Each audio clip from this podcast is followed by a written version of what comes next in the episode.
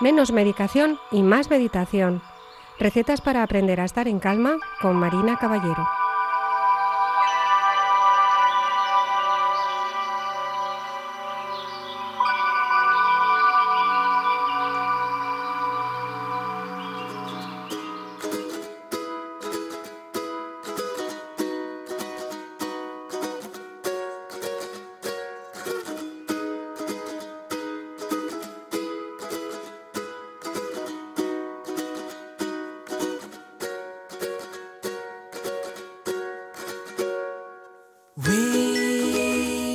I've been guided by the heat of our souls. But now is the time to keep flying with some hope.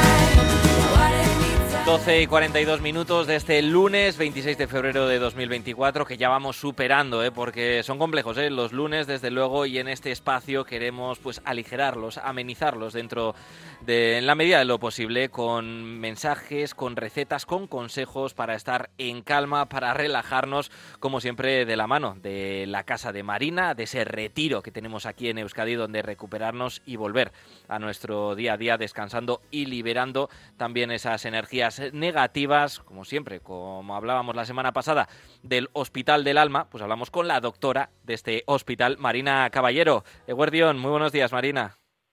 Muy buenos días, Dani y audiencia.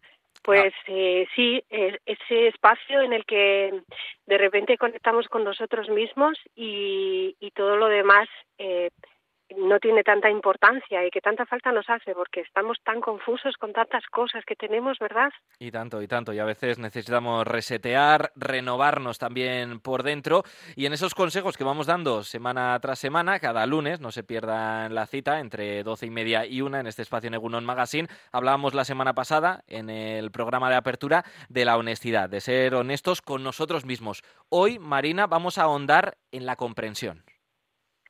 Eso es importante porque muchas veces nos pasan cosas nuevas eh, que son sorpresa, que no las esperamos y nos descolocan absolutamente todo nuestro equilibrio.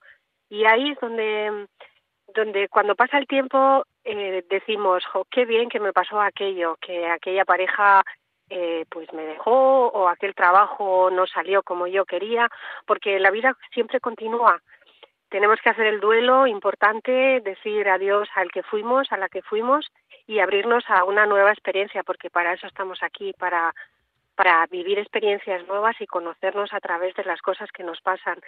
Y en cuanto a la comprensión, es eso, saber, ¿no? Discernir en dónde podemos ocuparnos y en dónde tenemos que aceptar lo que hay. Ese es el verdadero músculo eh, que hay que ejercitar, porque si no sufrimos muchas veces para nada.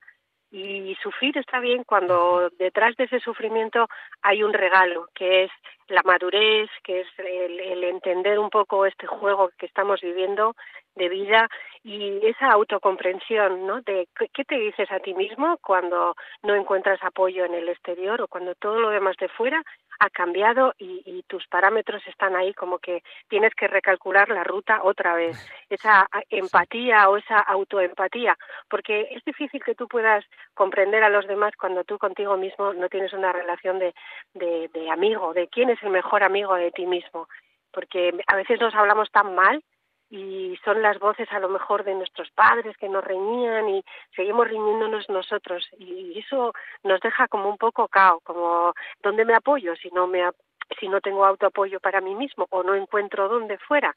Y ese es un poco el, el objetivo de mirarnos a nosotros y decir, bueno, voy a esperar, todavía no veo el camino claro, y saber que todo esto siempre me lleva a un mayor bien, que, no lo sabemos en el momento, pero que, que cuando esperamos eh, de repente aparece alguna solución. Sí, tenemos que ir comprendiéndonos también a nosotros mismos a lo que queremos, ¿no? Porque me resulta interesante lo que apuntabas, ¿no? Recalculando ruta, aquello que nos suele suceder cuando nos equivocamos de salida con el navegador del coche, ¿no? Recalculando ruta, a veces tarda más de lo habitual y ya nos desesperamos, pues eso, hay calma y eh, pues saber bien, ¿no? Conocer bien el destino al que queremos llegar y para ello la comprensión, ¿no? Eh, hacia nosotros mismos. y, y cuál es el destino al que queremos llegar, ¿no? Eso es importante también. ¿Qué quieres tú cuando un día te vayas? Eh, recuerdo un amigo que, mm, que no veía hace mucho tiempo y, y por la calle, hola, ¿qué tal? ¿Cuánto tiempo? Un abrazo. Y, me, y le digo, ¿qué tal estás? Y me dice, pues estoy fatal. Y le digo, ¿y eso? Pues es que me han dicho que tengo cáncer.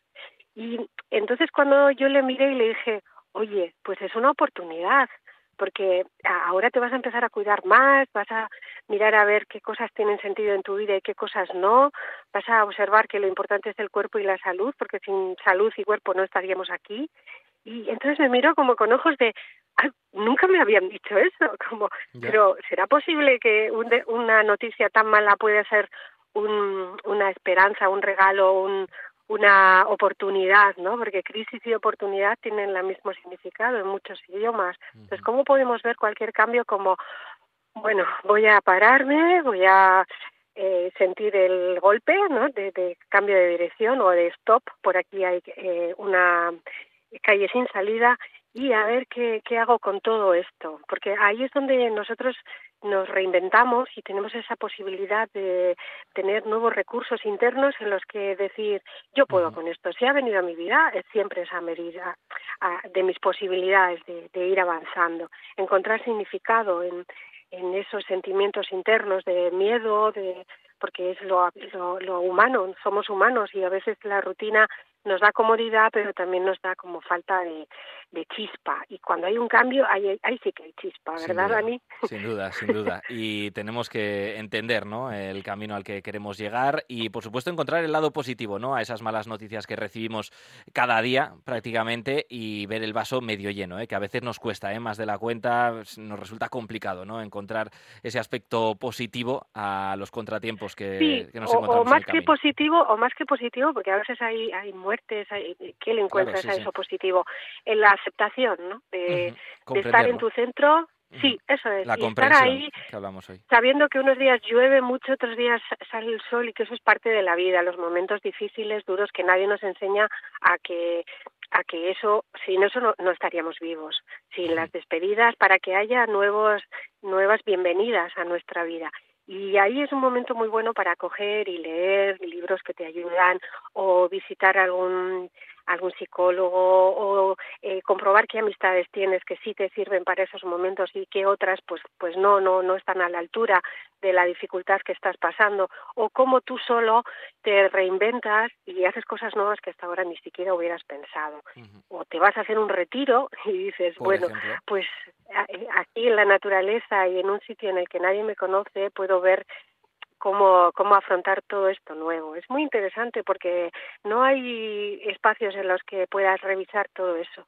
Hay un libro muy bonito, que cortito y que está muy bien y que te explica un poco eso, ¿no? Lo de que es eh, la maestría del amor de, de Miguel Ruiz. O sea, cómo podemos encontrar esas palabras que calman eh, nuestro miedo, nuestro susto y decidir que, que podemos con eso en lugar de, de hundirnos o hundirnos un rato y llorar todo lo que tengamos que llorar y salir de ahí reforzados.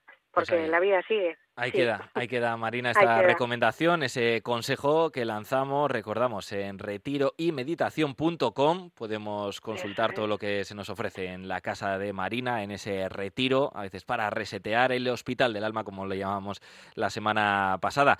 Marina Caballero, hasta la próxima semana, hasta el próximo lunes. Muy bien, ahí os esperamos. Un, abrazo, muy grande. Buena semana. Buena semana. ¿Necesitas un respiro? Regálate días de retiro y meditación en el País Vasco, un programa completo para revitalizar cuerpo y mente en la Casa de Marina, yoga, baños de bosque, reiki y más. Sumérgete en un caserío rodeado de paz y naturaleza, disuelve conflictos y ordena tu mente. La Casa de Marina, tu refugio de bienestar.